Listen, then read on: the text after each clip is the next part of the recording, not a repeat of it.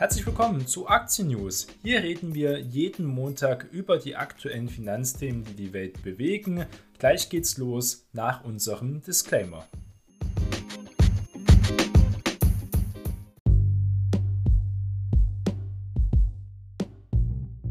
Die im Podcast besprochenen Finanzprodukte stellen keine spezifische Kauf- oder Anlageempfehlung dar. Die Moderatorin und Verlag haften nicht für etwaige Verluste, die aufgrund der Gedanken und der Ideen entstehen. Die Inhalte dienen nur zur allgemeinen Information und ersetzen keine Anlageberatung. Heute ist Montag, der 13. Februar und wir starten gemeinsam in eine neue Woche. Gucken wir drauf, was die Aktienmärkte am vergangenen Freitag gemacht haben. Haben wir gesehen, die Märkte sind wieder zurückgefallen. Es war aber eine negative Woche, aber nicht groß negativ. Besonders am Ende die Tech-Aktien in Amerika sind dann deutlicher zurückgefallen. Also an der Wall Street gab es im Wochenschluss keine ganz klare Richtung, leicht negativ, gesagt, im Nasdaq. Das liegt daran, dass eben zinssensitive Technologieaktien mehr Druck geraten sind. Auch der DAX und die anderen äh, DAX-Nebenwerte sind auch etwas im Minus geschlossen, aber wir hatten ja eine sehr starke Rallye. Auf Wochensicht, wie gesagt, minimales Minus. Am Freitag hatte der SP 500 sogar noch ein kleines Plus von 0,2% und ist weiter über 4000 Punkte. Das ist also gut. Es gibt natürlich weitere Spannungen, Unsicherheiten, wenn es auch um das Thema von den sogenannten Spionageballons in der USA gibt. Das ist ein kleines Nebenthema, aber besonders die Zinssätze im Laufe des Jahres, wie es genau vom Markt erwartet wird, dass wir also vielleicht sogar am Ende des Jahres Zinssenkungen sehen werden, jedenfalls in Amerika oder die Zinsen noch länger stabil bleiben, wie es eigentlich die Fed angekündigt hat. Das ist eigentlich die entscheidende Frage. Die anderen Themen sind eher nebenrangig. Und diese Angst die hat die Märkte eben besonders bewegt. Ähm, das muss man ganz klar sagen. Das sieht man auch an den zehnjährigen US-Staatsanleihen. Die stieg zeitweise auf den höchsten Stand seit mehr als einem Monat. Und das haben wir auch auf den europäischen Märkten gesehen. Also auch in Deutschland ist die Bundesanleihe, die zehnjährige, relativ stark gestiegen. Und das trifft dann besonders hochbewertete, wachstumsstark und meistens halt noch keinen Cashflow äh, positive Unternehmer, die gewissen Risikoabschlag haben, beziehungsweise dann auch die Bewertungsmetriken niedriger werden, zum Beispiel Amazon, Nvidia und Tesla sind fundamental gesehen sehr hoch bewertet, ähm, teilweise auch Amazon, wenn man zum Beispiel sieht, weil Amazon eben momentan keinen Gewinn mehr, also der Gewinn sehr marginal geworden ist, sie aber viel investieren, hohen Umsatz haben, das kann man auch alles sehen, aber von Bewertungsmetriken ist Amazon relativ hoch bewertet. Damit wird eben in die Zukunft gespielt, genauso wie bei Nvidia und Tesla, die halt weiter starkes Wachstum zeigen müssen, um diese Bewertungen in den jetzigen Zinszeiten gerecht zu werden. Wenn der Zins fallen würde, dann würde man die Bewertungsmetriken wieder anpassen. Dann wird also auch Amazon, Nvidia und Tesla sehr wahrscheinlich höher bewertet werden. Das sind eben jetzt nur Beispielfirmen. Aber bei diesen drei ähm, von den hohen, die sehr große Marktkapitalisierung sind, gehören somit zum Big Tech eigentlich. Da kann man sehen, die haben auch dann eben relativ stark negativ reagiert. Tesla am Freitag zum Beispiel minus 5%, aber seit Anfang des Jahres immer noch stark im Plus wo kam das jetzt wieder her, die neuen Sorgen? Das liegt an den neuen Preisdaten, die auf die Märkte gekommen sind. Das hat wie Unsicherheiten gesorgt und das, diese Unsicherheiten gehen dann in die US-Geldpolitik ein. Zum Beispiel äh, wird das sehr interessant werden. Diesen Dienstag haben wir neue Inflationsdaten. Das wird die Woche mitbestimmen und werden sehen, ob dieser rückläufige Preisdruck, also der Rückgang der Inflation, weitergeht oder ob er sogar langsamer ausfällt oder sogar erstmal verharrt. Das wird interessant sein. Also die US-Verbraucherpreise werden wieder veröffentlicht. Das ist eben der maßgebliche Faktor für die Geldpolitik der US-Notenbank. Da muss man nochmal darauf hinweisen. Gibt es einmal Core und dann der normale. Gucken wir uns genauer an. Und das wird eben auch entscheiden, wie die Fed weiter damit vorgeht. Wie gesagt, die Flugobjekte abgeschossen ist eigentlich eine Randnotiz, die aber natürlich auch jetzt ein wenig für Unsicherheit einfach sorgt. Gute Nachrichten gab es aber, dass das US-Verbrauchervertrauen sich aufgehellt hat weit. Das ist gut. Wir sind, wie gesagt, der Tiefpunkt war ja etwa unter 50 Punkte. Jetzt sind wir etwa beim Verbrauchervertrauen von der Universität Michigan bei ähm, etwa 65 Punkte. Das ist wirklich gut. Ein geringfügiger Anstieg gewesen, aber das ist wirklich von einem sehr Rekord hier von 50 Punkten immer noch ein großer Anstieg. Und wie gesagt, die Verbraucher und die Konsumenten also in Amerika sind die stützende Säule für die gesamte US-Wirtschaft. Deswegen ist das so relevant, dass die Verbraucher mehr Mut haben und damit auch mehr Geld ausgeben. Wen hat es besonders auch noch in Deutschland zum Beispiel erwischt, wenn es um Zinsängste geht und allgemein schlechte Nachrichten war zum Beispiel Adidas, muss man sagen, die hat es ähm, ja sehr stark zerrissen. Das lag aber auch an anderen Beteiligungen.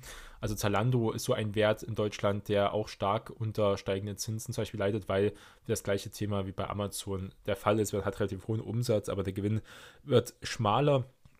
Genauso bei anderen Peer-Gruppen, da kann man ähm, viele mit dazu nehmen, About You und weiter und so fort. Die sind eben auch sehr zinssensibel, mit denen man eben arbeiten kann. Adidas, wie gesagt, gehört auch mit dazu. Der Umsatz relativ hoch, alle Gewinn letzten Quartale so sehr schlecht. Gleichzeitig kommen halt noch diese Sondereffekte, dass sie die Modekette Jeezy ähm, von Kanye West eingestellt haben, sich davon getrennt haben. Das schlägt doch stärker ins Kontor, als man gedacht hatte.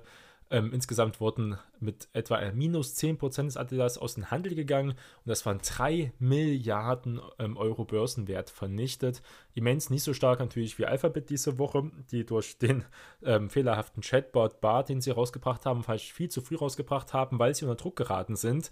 Alphabet, das hat damals schon ähm, auch die Gründer gesagt im letzten Finanzjahres.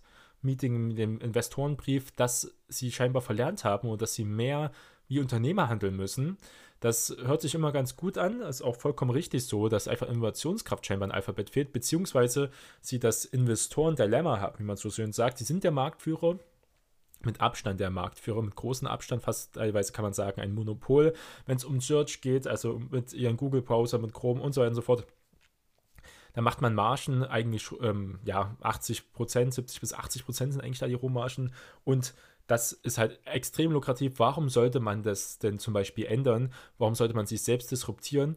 Ähm, ein Geschäft zum Beispiel, wenn man noch den Chatbot, ChatGPT und so weiter integriert, wie man es jetzt bei Bing sehen kann, langsam, dann Erstens kostet das mehr, man braucht viel mehr Server. Die Serverabfragen sind etwa fünf- bis sechsfache mehr und das macht richtig viel aus. Das recht, wenn man sehr viele Suchanfragen bearbeiten muss, kostet das sehr viel Geld. Ähm, die Google Cloud oder wenn es bei Microsoft eben Azure ist, das ähm, besetzt ja auch Kapazitäten, die man sonst verkaufen könnte. Also das hat auch ähm, Kosten, die gar nicht mal so gering sind. Gleichzeitig sind auch dann die Werbe Einnahmen geringer, weil man ja relativ wenig klicken muss, wenn man eigentlich die Antwort bekommt, die man eben haben möchte. Die bestmöglich eigentlich auch ausgesucht werden soll, die auch dann richtig ist, was wir gesehen haben, was nicht so einfach scheinbar ist, jedenfalls nicht bei Alphabet, bei der Google-Vorstellung. Und Alphabet hat auch mehr als 100 Milliarden Euro Börsenwert. Damit vernichtet kann man ähm, drum streiten, ob das jetzt ähm, ja, gerechtfertigt war oder nicht. Das ist halt wirklich interessant. Das sind die Verluste von insgesamt 700 Millionen Euro, die Adidas berichtet hat. Auch wenn ähm, diese erwarten jetzt ja, wirklich äh, Peanuts, aber natürlich Adidas auch nicht so ein großer Konzern wie Alphabet. Das ist wirklich interessant. Gleichzeitig hatten wir steigende Ölpreise. Das lag an der Ankündigung Russlands wegen der vom Westen beschlossenen Preisobergrenze für russisches Rohöl, was Uralöl ja auch genannt wird, ab März eben zu kürzen. Das trieb insgesamt die Ölpreise nach oben, zum Beispiel die Brennsorte ist jetzt weit über 80 Dollar, gehen Richtung 87 Dollar und könnte auch noch weiter steigen, je nachdem, wie groß jetzt hier die internationalen Sorgen sind. Der Euro ist ein bisschen schwächer geworden, weil eben viele denken, dass die Fed doch noch nicht ganz fertig ist oder dass sie eben keine Zinsen sehr also erstmal werden die Zinsen ja weiter erhöht werden in Amerika, genauso wie in Europa sehr wahrscheinlich, wobei in Europa immer mehr ähm, Länder, immer mehr Notenbanken, in Europa gibt es ja sehr viele, sich mehrheitlich jetzt gegen weitere größere Zinsschritte ausgesprochen haben, weil sie es einfach nicht mehr stemmen können, sondern besonders natürlich Südländer, die da sehr kritisch gegenüberstehen und das ist eben das große Problem beim Euro, da ist der Dollar viel stärker, weil es eben eine Nation ist.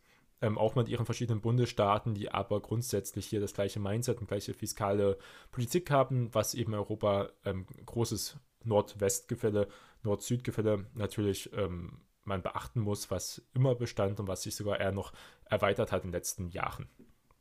Und das schwächt natürlich den Euro, wenn man denkt, dass dieser nicht, äh, wobei er auf jeden Fall die Zinsen weiter anheben müsste, eigentlich, um einen neutralen Zins zu erreichen, was die Amerikaner ja immer näher kommen, werden ja etwa 5% Leitzinsen noch dieses Jahr sehen, beziehungsweise haben wir sie ja jetzt schon, aber nochmal 25 Basispunkte auf jeden Fall. Wer war denn ein Gewinner bei diesen schwierigen Zeiten? War FMC, das ist natürlich ähm, schön zu sehen, als Dialyse-Tochter von Fresenius, also ist die FMC, die hat 2% gewonnen. Warum? Der Mutterkonzern Fresenius hat nämlich bekannt gegeben, dass eben diese Dekonsolidierung der Beteiligung erwogen werden. Das reicht äh, für Spekulation, womöglich wird es verkauft, gibt es andere Investoren und da gibt es mal gute Nachrichten, weil es ja sonst Fresenius die letzten Jahre, ähm, auch seit der Corona-Krise, relativ schwer getroffen hat. Auch Volkswagen-Führung spricht für Investitionspläne sich aus. Das war eine interessante Nachricht. Volkswagen ähm, aber keine große Reaktion darauf. Es geht also um klaren Fahrplan für Software und Plattformen. Also muss man sehr viel Geld wieder ausgeben.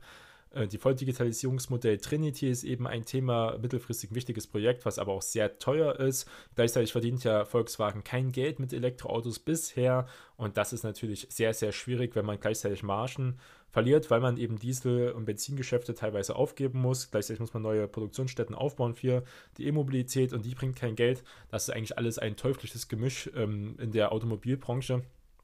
Das sehen wir bei anderen Konzernen auch und deswegen sind die auch eben so niedrig bewertet, weil sie eben auch Probleme haben. Sie werden in den nächsten Jahren wahrscheinlich eher sinkende Umsätze sehen, außer bestimmte Luxusmarkensegmente. Die Preise sind ja nochmal auch gestiegen für ähm, Neuwagen, aber auch für, für ähm, Gebrauchtwagen.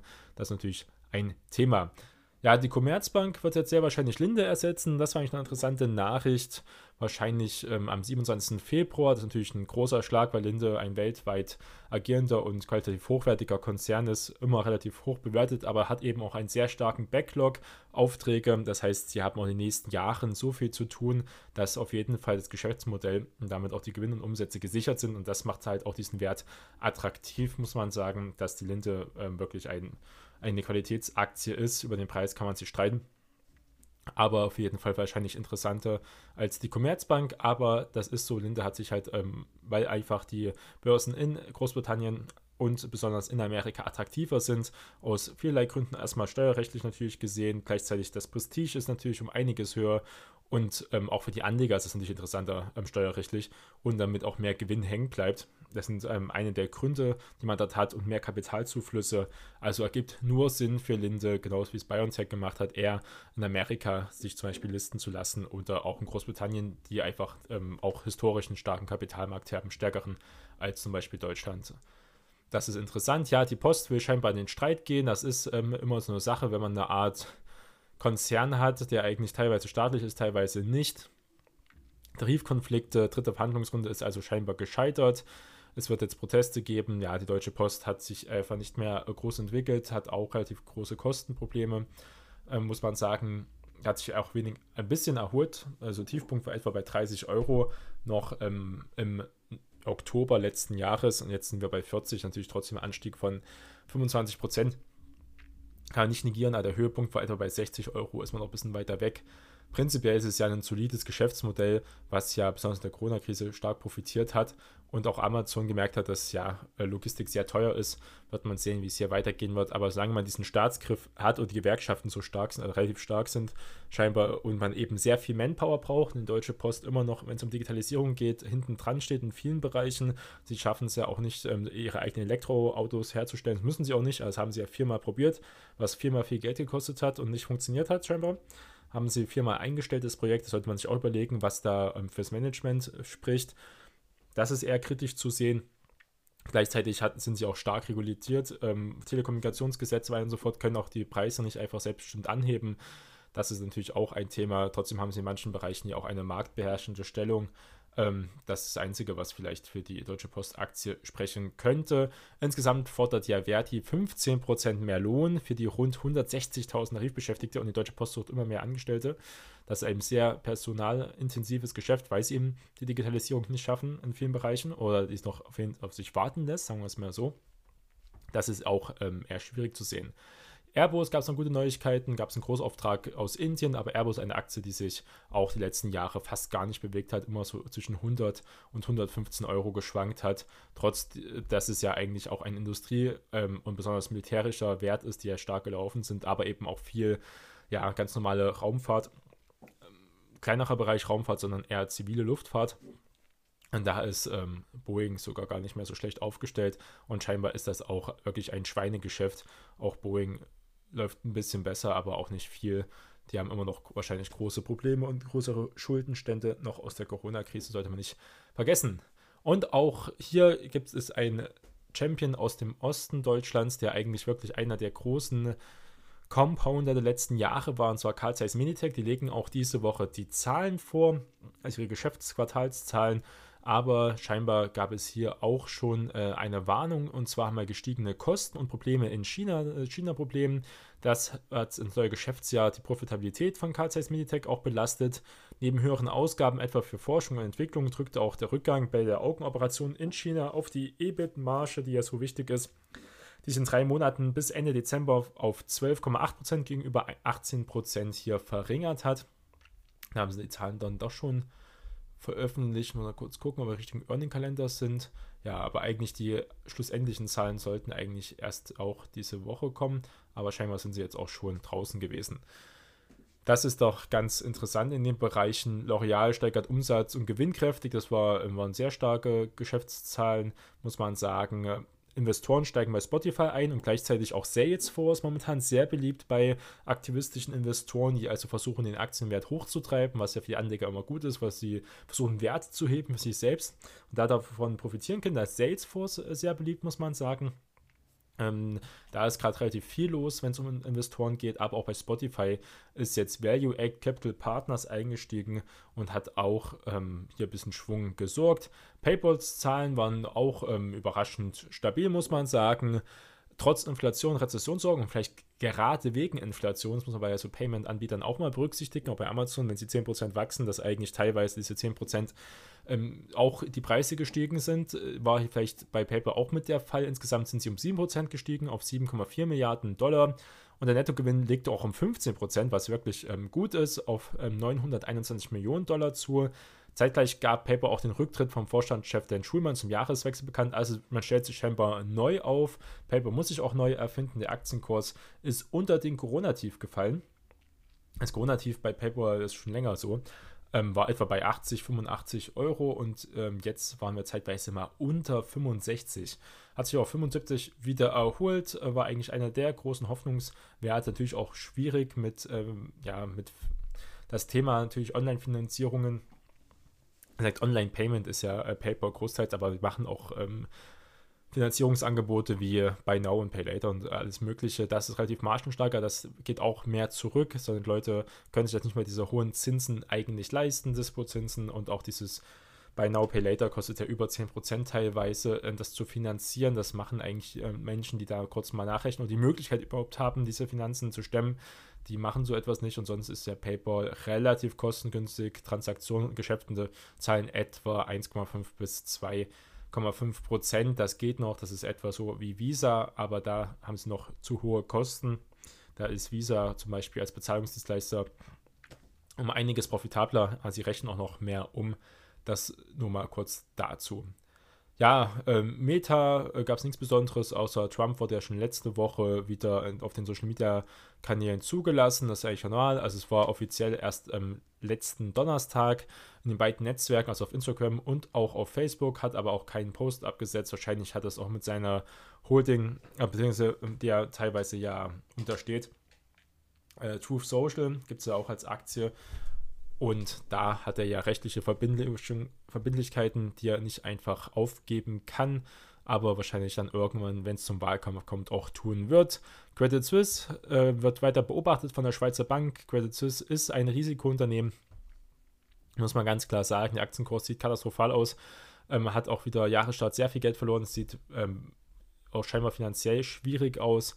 Und da müssen wir uns beobachten, wenn die Credit Suisse ist relativ große Bank, wenn die auch zusammenbricht, wäre das auch kein gutes Zeichen, wird auch nicht die Finanzmärkte in den Keller ziehen wie damals Lehman.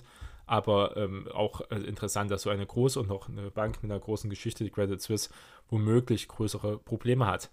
Dann, was war denn die vergangene Woche auch noch interessant, was in die neue Woche mit reingeht, ist das ähm, Ionos Aktiendebüt gewesen und es startet erstmal Minus im negativen Bereich und das natürlich ähm, schade für die erste größeren Börsengang des Jahres. Es ist ein Web-Hosting-Anbieter, den man kennt, wenn man relativ billig ähm, einfach eine, ja, eine Web-IP haben möchte in vielen Bereichen. Und ja, da gab es erstmal Kursabschläge, wobei die Aktie schon niedrig gepreist wurde. Wahrscheinlich gab es da keine große Nachfrage einfach genannt. Also das Pflege mit Internetseiten, aber besonders eben mit den Anbietungen. Das Unternehmen von 1 und 1 ja wurde damals ja übernommen. Dann gehört zu United Internet. Ganzes Thema Datenschutz als Wettbewerbsvorteil wird immer so gesehen. Schwierig. Ausgabepreis war bei 18,40, 18,50 circa. Und jetzt stand sie ähm, am Freitag bei 16,50, hat man also schon ein bisschen was verloren. Auch natürlich ein schwieriges Marktumfeld, muss man sagen, aber das ist schon kein gutes Zeichen, wenn ein Börsendebüt so schleppend vorgeht. Werden wir sehen, das Umfeld für die erste Emission ist aktuell sowieso schwierig. Das spricht auch nicht dafür, dass wir diese Jahre noch viel mehr und interessantere Börsendebüts sehen könnten. Celonis wäre ja mal interessant, die würden aber wahrscheinlich nicht in Deutschland gelistet, sondern ähm, dann eher auch an die Nasdaq gehen, ähm, als Beispiel als eines der wahrscheinlich wertvollsten Startups, die wir hier haben in Deutschland oder in Europa allgemein. Was stehen denn so für wirtschaftliche Daten die Woche an? Und zwar haben wir, wie gesagt, am Dienstag die Inflationszahlen aus Amerika, die werden relevant. Wir hatten einmal die Kerninflation ähm, von Konsumer, von Verbrauchern und die soll bei 0,4% liegen. Letzten Monat war es auch so. Das wäre also stabil, keine Senkung, aber auch keine Steigerung, das ist wichtig.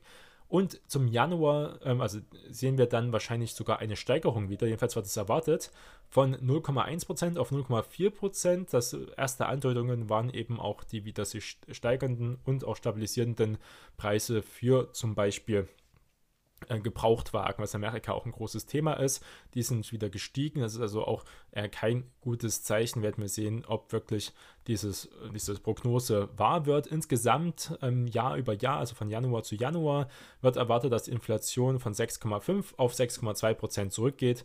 Das wäre wieder ein gutes Zeichen, wenn wir dann immer weiterfallen, dass wir doch bis Ende des Jahres vielleicht sogar die 2, etwa 2 bis 2,5 Prozent sehen könnten. Ähm, das hat natürlich auch was mit nominalen Effekten zu tun. Wenn man Jahresvergleiche dann immer antut, wird man irgendwann eine niedrige Inflation haben müssen. Wenn das ganze Finanzsystem nicht zusammenbricht in diesen Art und Weise, kommt man automatisch irgendwann zu 2%. Eigentlich dann müsste man auch unter 2% irgendwann gehen, aber das wird wahrscheinlich nicht passieren.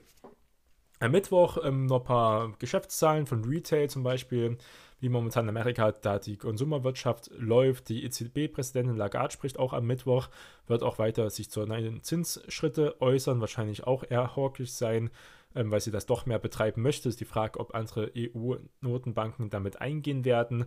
Und am Donnerstag haben wir Arbeitslosenzahlen, den Philadelphia ähm, Industrieindex, wie viel wurde produziert und dann auch den äh, Verbraucher, nicht der Verbraucher, sondern den Produzentenpreisindex, genau, also wie teuer ist es denn für Produzenten, die also die Wahrheit in den Verbrauchern anbieten, wie hoch wird die sein? Es wird erwartet, dass letztens ist sie ja sogar gesunken, was ein gutes Zeichen war, und jetzt wird erwartet, dass sie auch wieder gestiegen ist. Ähm, das wird relevant sein, ob das sich auch so bewahrheitet. Was haben wir von Unternehmenszahlen dabei? Das sind noch ein paar aus der ersten und zweiten Reihe. Zum Beispiel haben wir am Montag, also diesen Montag, haben wir First Energy, die berichten ihre Zahlen. Ähm, ja, Banco Brasil ist dabei, ist eine Bank in diesem Bereich. Ähm, New Holdings, Solar Edge, äh, Checkpoint, Palantir. Wie gesagt, eigentlich Carl Zeiss Meditech, scheinbar haben sie aber schon berichtet. Amerika soll noch mit offiziellen Zahlen dann vorgelegt werden.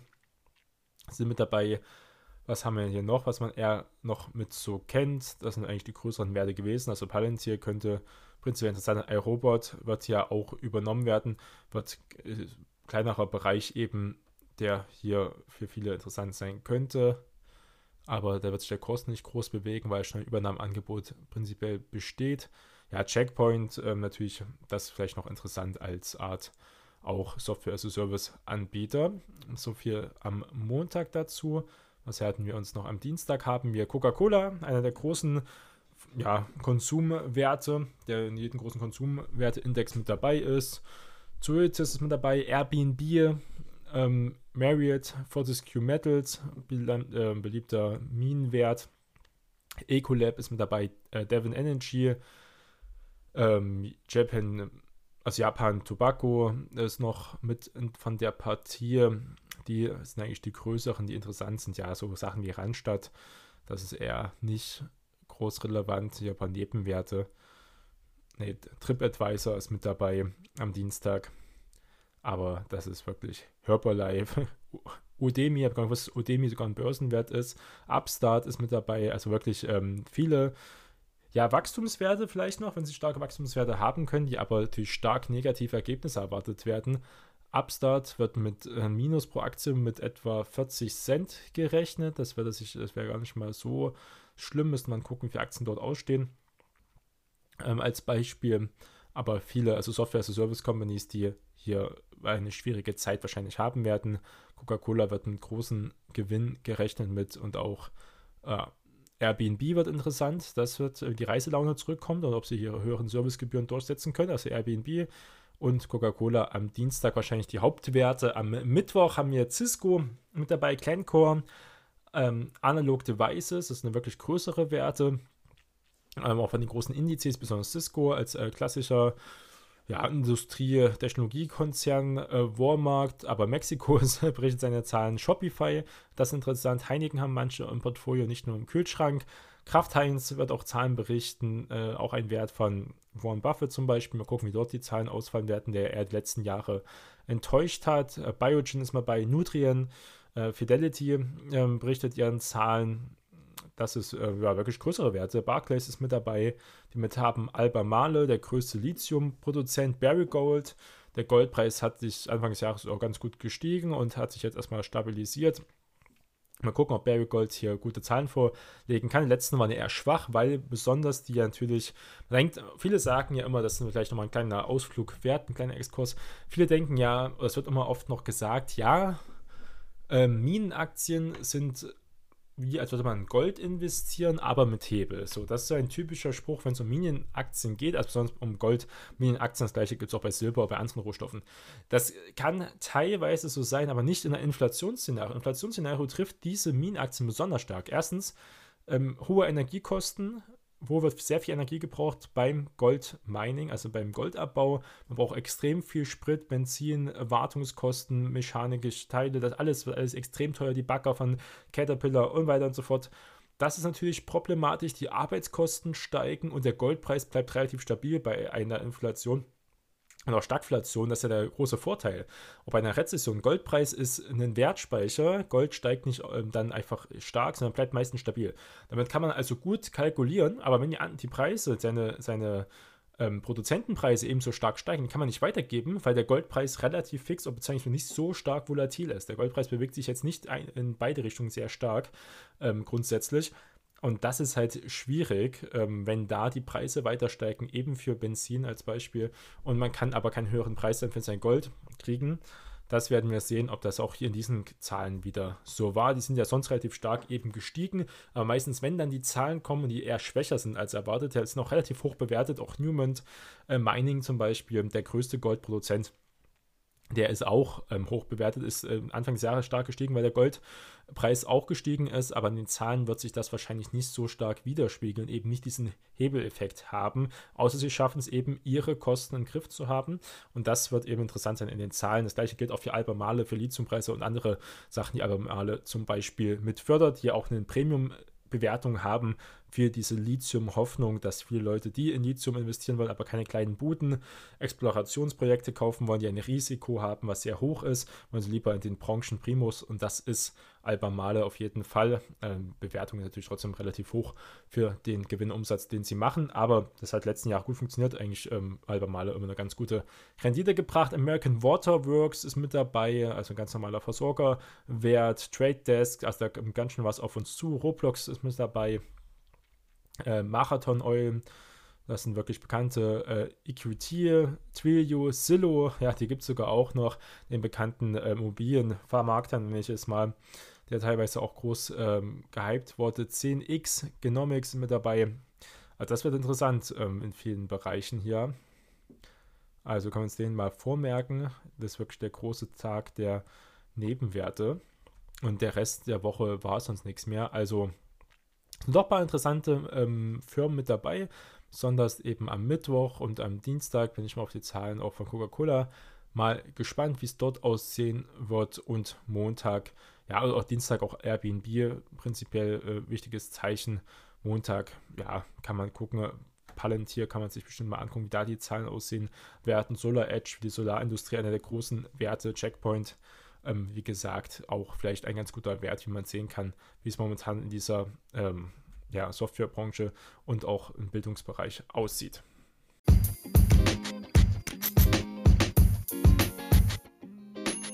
Das war's mit der heutigen Folge von Aktien News. Vielen Dank für eure Unterstützung. Bleibt investiert und wir hören uns beim nächsten Mal. euer Jonas.